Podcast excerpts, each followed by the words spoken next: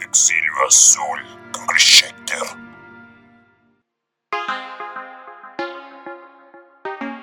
Muy buenas noches. Sean bienvenidos al lugar para inadaptados Exilio Azul. Mi nombre es Chris Schechter y durante los siguientes minutos voy a ser su guía en esta, la segunda parte sobre el especial del Exorcista.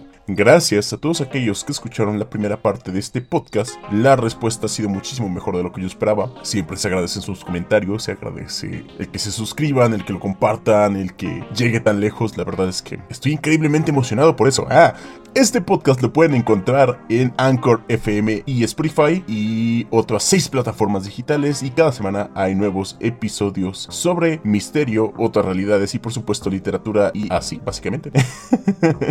Habiendo dicho todo lo anterior, en la primera parte de este especial hablamos del caso Roland un chico de 14 años que sufrió una posesión demoníaca en Washington DC, en Estados Unidos, a finales de la década de los 40. Sin embargo, surge la interrogante, ¿cómo es que la historia real del caso Roland termina convirtiéndose en la historia y la ficción de Regan McNeil? Para responder a esto, necesitamos conocer un poco al hombre detrás de la ficción y, bueno, los pormenores de cómo es que este caso toca tanto su vida al punto de volverla uno de los mayores íconos del terror de los últimos 50 años. Bien, siguiendo la cronología de eventos, para 1950 el caso Roland Doe tenía una cobertura y misterio mediático muy frescos en la localidad de Washington, pero sobre todo en la comunidad estudiantil de la Universidad de Georgetown, quienes especulaban sobre el incidente ya que era increíblemente poca o nula la información que se tenía al respecto del evento, más aún sobre cómo se realizaba un exorcismo. De entre todas las personas que estaban fascinadas con este caso, un joven de 22 años, estudiante de la carrera de lengua y literatura inglesa de la Universidad de Georgetown, hoy en día conocida como la Universidad de George Washington, estaba especialmente impresionado por el caso de Roland Doe y pasaría los siguientes 21 años investigando, recopilando información y escribiendo sobre el mismo para llevarlo a una de las mejores novelas del género del terror a nivel mundial. Este joven era, por supuesto, William Peter Blatty. Blatty nació el 7 de enero de 1928 y falleció hace dos años, el 12 de enero de 2017, a consecuencia de un meloma múltiple. Tenía 89 años. En vida, Blatty era el mayor de cinco hermanos y provenía de una familia de inmigrantes libaneses. Sin embargo, la tragedia siempre estuvo en su vida, ya que su padre los abandonó cuando William era muy pequeño, por lo que su madre se mudaba con mucha frecuencia por el este de Estados Unidos llevando a cuestas a William y sus cuatro hermanos. Para mediados de los 40 la familia pudo estabilizarse gracias al trabajo de su madre y el apoyo de familiares y becas estudiantiles que tenían obviamente William y sus hermanos, permitiéndole con esto a William estudiar lengua y literatura en la Universidad de Georgetown. William siempre tuvo clara cuál iba a ser su profesión. Él sería escritor, aunque él nunca contempló la idea de ser un novelista hasta que se enteró de los sucesos del caso Roland Doe en 1950. Un año después de graduarse comenzó a trabajar como guionista e iluminador de de televisión. Para 1955 se enteró de un concurso televisivo del Washington Review, cuyo premio consistía en 10 mil dólares, algo así como unos 100 mil dólares actuales. Solo por comprar un boleto de un dólar, William ganaría este concurso, lo que le permitiría dedicarse a la escritura de lleno. Para 1959, la carrera de Blatty ya era prolífica en cuanto a la escritura de guiones se refiere, lo que le permitió trabajar con directores de la talla de Blake Edwards, Frank Tashlin y por supuesto Arthur Miller. Por mencionar algunos, todo esto sin dejar de escribir la novela del exorcista, la cual en primera instancia se iba a llamar El Ritual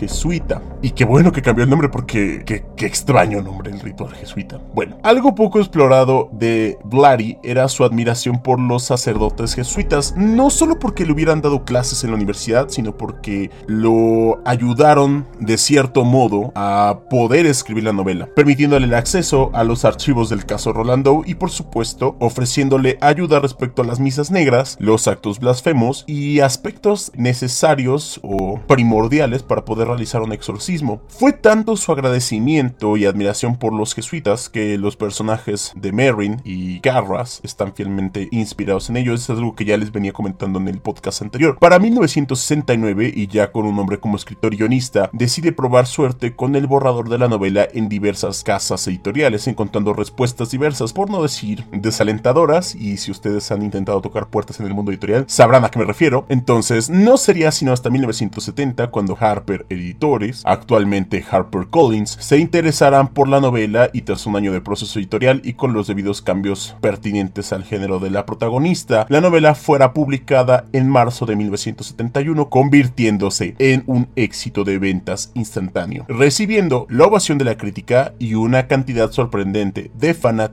que la compraron y se aterraron. Luego de 22 años, El Exorcista se había convertido en el bestseller de la época en cuanto al terror se refiere. Pero hay que entrar en este asunto de cómo es que pasa de la novela a la película. Para 1972, la novela había sido traducida a 16 idiomas y se vendía a nivel mundial. Como dato interesante, la novela en México no llegaría a librerías sino hasta 1985. Esto debido a la censura y las implicaciones de la Iglesia Católica en nuestro país en cuanto a contenido de esta índole se refiere. También comenzaron, para bien o para mal, las críticas y la posibilidad de una adaptación cinematográfica. La idea de realizar una película a menos de tres años de la publicación de la novela era algo increíblemente inusitado para un libro de terror y después del éxito obtenido abriría el camino para que las adaptaciones de, de libros de este género fuesen rentables. De hecho, sin El Exorcista jamás podríamos haber visto a Carrie de Brian De Palma en el 76. Pero bueno, volviendo a los detalles detrás del filme, podemos decir que desde la sala de producción tuvo dificultades y es aquí donde comienza el mito sobre su maldición. Si bien la novela había tenido un éxito considerable alrededor del mundo, no había sido el suficiente para que un estudio de cine se decidiera a poner dinero para su filmación por considerar la temática del mismo muy osada y escabrosa para la época. Warner Brothers aceptó la idea de distribuirla en salas de cine, y cuando el dinero de la producción, filmación, etcétera, saliera de los bolsillos o no saliera del todo de sus bolsillos. Pero bueno, es debido a esto que Blatty acepta ser el productor de la película, es decir, poner el dinero, y dado que la dirección o la producción de esta iba a estar a manos de Blatty, es decir, unos 12 millones de dólares, las ganancias de la novela financiaron directamente a la película del mismo nombre, entonces es como un círculo. Al ser el único productor, Blatty tuvo completa libertad creativa con respecto al equipo y al cómo la historia sería contada, sobre todo en los aspectos del guion, y Warner se dedicaría en otros aspectos a proponer algunas ideas. Si bien conocía a varios directores Blatty del medio para realizar la película, ninguno había sido del todo de su agrado. Warner había propuesto a otras personas como Arthur Penn, Stanley Kubrick y Mike Nichols, quienes rechazaron el proyecto sin mayor explicación, salvo en el caso de Mike Nichols, que él rechazó el proyecto tajantemente al tener un personaje principal tan joven como Regan, ya que iba a ser difícil el casting, por eso es que no tomó el proyecto. Sin embargo, Warner no se iba a rendir con proponer un director y propuso a Mark Rydell, pero Blatty no dio su brazo a torcer. No sería sino unas semanas después cuando Blatty conoce a William Franklin, quien por aquella época realizaba películas por encargo para grandes personalidades del espectáculo como Cher, Sony y Jim Hackman, por mencionar algunos, que se animó a darle la batuta a él. Algunos biógrafos especulan algunas ideas de por qué Blatty pudo haber escogido a Franklin para realizar este filme. Una de ellas se dice que era por sus métodos de terror para mantener a los actores en tono con sus personajes. Más adelante voy a explicarles eh, a detalle este, este caso, ¿no? ¿Por qué hablamos de esta particularidad? La realidad es que Blatty eligió a Franklin gracias a su filme The French Connection. Fue tanta su insistencia por este director que se enfrentó a los ejecutivos de Warner para que Franklin la dirigiera porque de lo contrario pues nadie más podría con el trabajo. Y bueno, el resto de este enfrentamiento es historia conocida. Después de este enfrentamiento, el casting fue una historia completamente diferente, ya que si bien había actores famosos para interpretar a los personajes, ninguno podía cumplir del todo con las expectativas de esto. Por ejemplo, ¿se imaginan un Merrin interpretado por Marlon Brando o Jack Nicholson o Paul Newman? La verdad es que yo no. Pero bueno, ese no fue el caso porque escogen a Jason Miller, ya que Miller había sido sacerdote en la vida real y había abandonado el hábito por la actuación, por lo que se volvió una buena selección por parte del director y fue instantáneamente con quien, quien se quedó con el papel después de leer el guion y la novela. Para el papel de Chris McNeil se pensaron en nombres como Anne Bancroft, Jane Fonda, quien rechazó este filme por considerarlo una pieza de estafa capitalista, Shirley MacLaine, quien ya tenía experiencia en filmes de terror y posesión, por lo cual también fue una buena idea, pero también fue descartada. El filme en el que había participado era The Possession of Joe Zelany del 71 y la primera opción, e insospechadamente cuando yo eh, empecé a hacer la investigación de, este guion, Audrey Hepburn,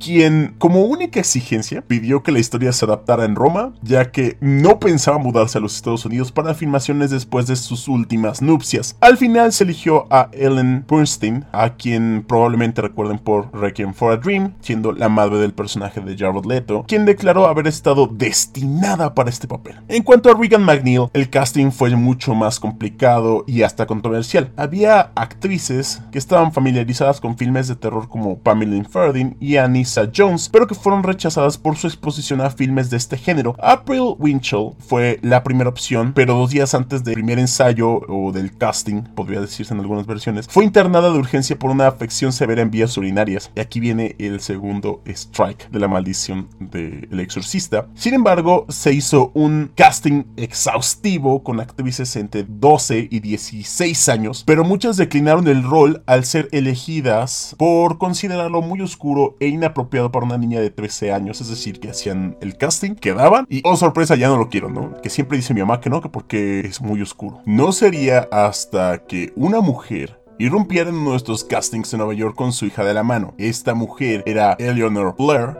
madre de Linda Blair. Linda había hecho comerciales y algunos papeles pequeños en televisión, pero sobre todo más conocía publicidad de cereales, bloqueadores solares y medicamentos para el resfriado, pero la agencia para la que había trabajado realmente no le había conseguido un papel grande. Al hacer casting, Blair destacó porque había leído la novela y describió al personaje como una niña pequeña que es poseída por el demonio y hace un montón de cosas malas. Cuando Franklin le pidió más detalles sobre el personaje, Blair respondió, Regan empuja a un hombre por la ventana de su habitación, golpea a su madre para después masturbarse con un crucifijo. Masturbarse es como masturbar, ¿no? Fue tanta la naturalidad de esta última frase con la que hizo esta pregunta, tanta fue la espontaneidad con la que describió y enfrentó al personaje lo que hizo que Franklin notara que podía interpretarlo desde los rincones más inocentes hasta lo más oscuro, podía ir de un extremo a otro. Luego de un casting de 600 actrices profesionales y novel, Regan por fin tenía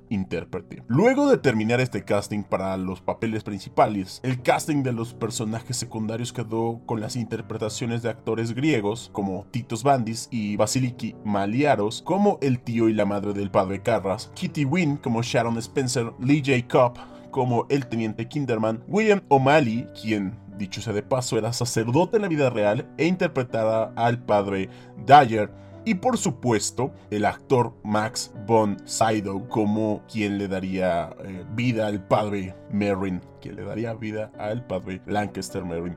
Y estos son algunos nombres del cast secundario. Sin embargo, existió un nombre que no figuró durante años en los créditos de la película para quien mucha gente no lo vio, no le pareció interesante, no le pareció importante. Sobre todo a los productores no les pareció importante darle crédito. Y es el personaje más importante de la película. Me refiero en este caso a Pazuzu, o la voz de Pazuzu interpretada por Mercedes McCambridge. Una de las particularidades que también nadie te cuenta sobre Mercedes McCambridge es que ella había dejado de beber unos años antes y de fumar y para interpretar este papel volvió a fumar como desposeída y a beber como desposeída para poderle dar una voz rasposa al personaje. Sin embargo, Warner no la incluyó en los créditos para darle más realismo a la actuación de Linda Blair, esto en aras de los premios y el espectáculo mediático. Pero al final de cuentas tuvo que ponerla en los créditos después de un arbitraje con el Screen Actors Guild, quien reconoció el trabajo de Mercedes a darle voz a la posesa Reagan. Bien, hablemos un poco de la filmación y toda la polémica que tuvo en cines, pero sobre todo los hechos detrás de la maldición del exorcista. Una vez teniendo el cast, el dinero, el director y por supuesto un guion adaptado por el propio Bloody, la filmación comenzaría el 21 de agosto de 1972. Se tenían estimados 105 días de filmación, pero terminaron siendo 200 días debido a que, por coincidencia o quizás maldición, comenzaron a ocurrir sucesos inexplicables, siendo así 200 días debido a esto.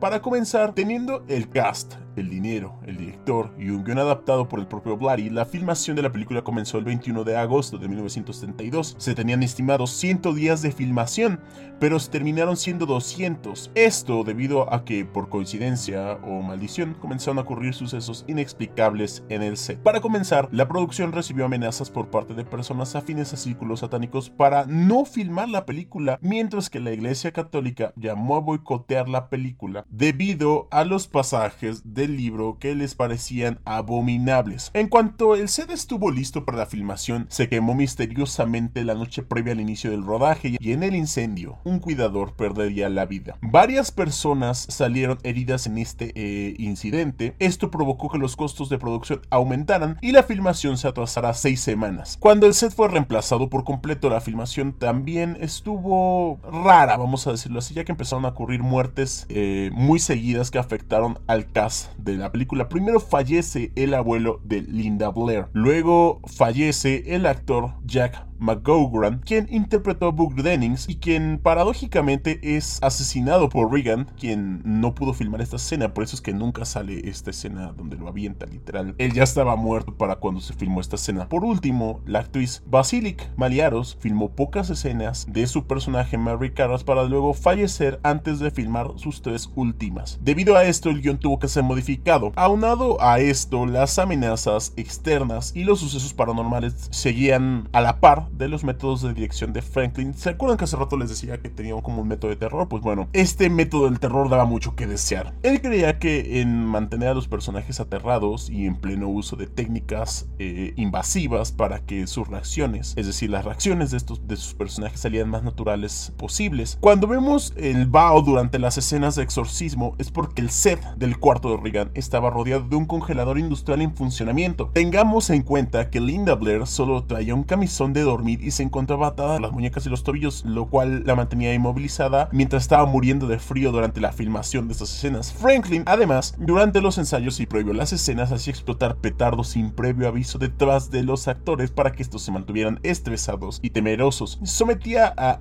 Helen Burstyn y a Linda Blair a ser atada con arneses que eran tirados con fuerza para dar la sensación de que una fuerza invisible las arrojaba con fuerza, lesionando a las actrices en el proceso. En una ocasión no le dijo Jason Miller, quien interpretaba al padre Carras, que recibiría en pleno rostro un chorro de puré de guisante que simulaba ser el famoso vómito verde. Por ende, cuando vean su reacción de disgusto, es completamente real. Y para rematar, abofeteó a William O'Malley, quien interpretaba al padre Dyer, quien interpretaba al padre Dyer, y que dicho sea de paso, era un sacerdote fuera adecuado para que pudiera interpretar los sollozos en la escena de absolución del padre Carras. Así de loquito estaba. Todos estos factores han cargado de una atmósfera increíblemente tensa, oscura y desesperante que se transmite al espectador. La película terminó de filmarse el 28 de marzo de 1973, 200 días después de su arranque inicial y contra todo pronóstico. El Exorcista fue estrenada, no estoy muy seguro de si es una especie de chiste oscuro o para entrar en la temporada de preselección al Oscar, el 26 de diciembre del 73, con críticas mixtas y reacciones demoledoras en los cines que iban desde el pavor extremo, desmayos y por supuesto ataques de ansiedad acompañados con vómito incontrolable. Luego de su paso por los cines, la película fue nominada a 10 premios Oscar de 1973, con los cuales se llevó el mejor guion para Bloody y el mejor sonido para Robert Knudson y Chris Newman. También fue nominada a 7 Golden Globes, de los cuales se llevó 4, mejor película dramática, mejor director, mejor guion y por supuesto mejor actriz de reparto para Linda Blair. La película recaudó 10.4 millones tan solo en Estados Unidos entre 1973 y 1974 y con su estreno remasterizado en 2000 ganó otros 10 millones. Para su estreno y con ventas en VHS, DVD y Blu-rays, la película ha ganado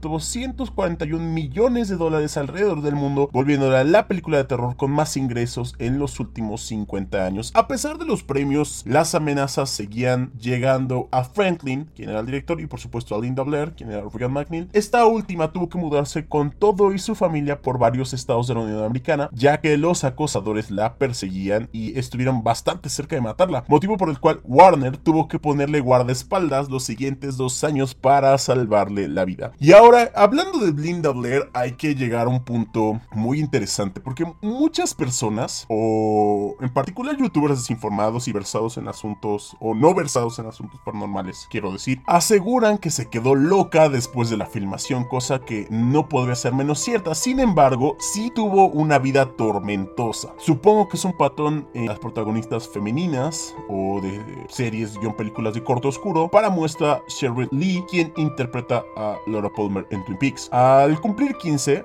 Blair mantuvo una relación con el cantante australiano Rick Springfield y para los 18 regresó a su papel de Regan en la secuela del Exorcista el hereje que fracasó estrepitosamente en taquilla y que para nada abordaba o escenificaba un exorcismo. A mí la verdad es que sí me gusta esta película. Quizás es muy horrenda, pero a mí me gusta mucho. Este, entonces no me juzguen. Intento ser una persona normal y feliz y así. Este, en 1977, Blair fue arrestada por consumo de cocaína y anfetamina y fue sentenciada a pasar tres años en una clínica de desintoxicación. Para cuando fue liberada al cumplir 21 ya no tenía problemas con las drogas, pero su reputación y carrera se vieron seriamente afectadas. Aunque los problemas no terminarían ahí. En 1982, y ya con 23 años, se enfrentó a que no tenía dinero ni grandes ofertas de trabajo o caían a cuentagotas y que para sobrevivir realmente no tenía muchos medios. Para el 89, ya con 30 años, tuvo que ser internada en una institución psiquiátrica debido a una depresión mayor y un colapso nervioso. Ahí estuvo aproximadamente 8 meses. Para 1990, protagonizó la parodia cómica ¿Y dónde está el exorcisma? o Repossessed, pero su carrera solo tuvo un leve segundo aire, yéndole mejor en la televisión con series como Skins, Wow y S-Club 7 7,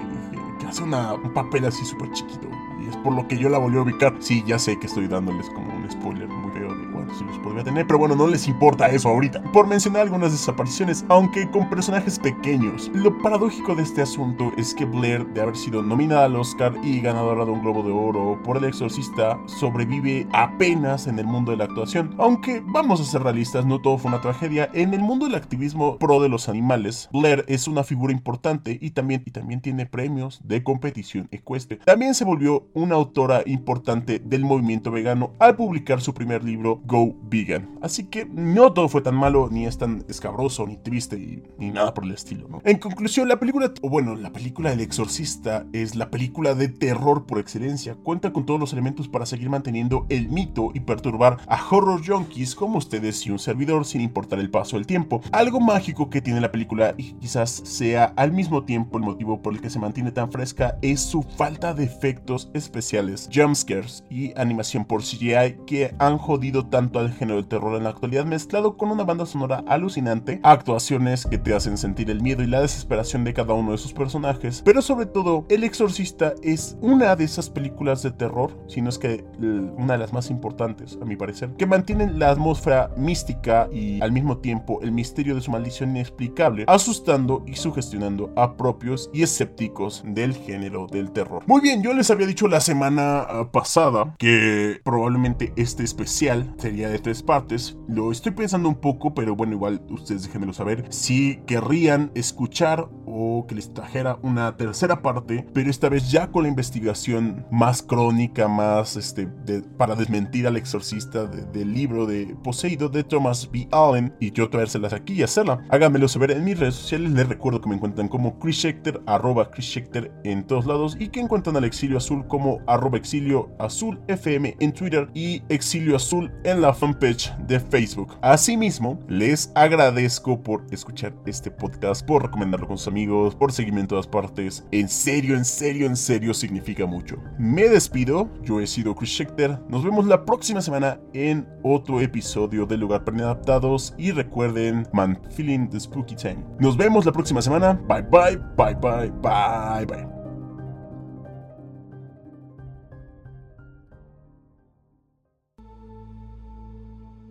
Este es un restablecimiento de su señal. Nos vemos pronto aquí en el Exilio Azul.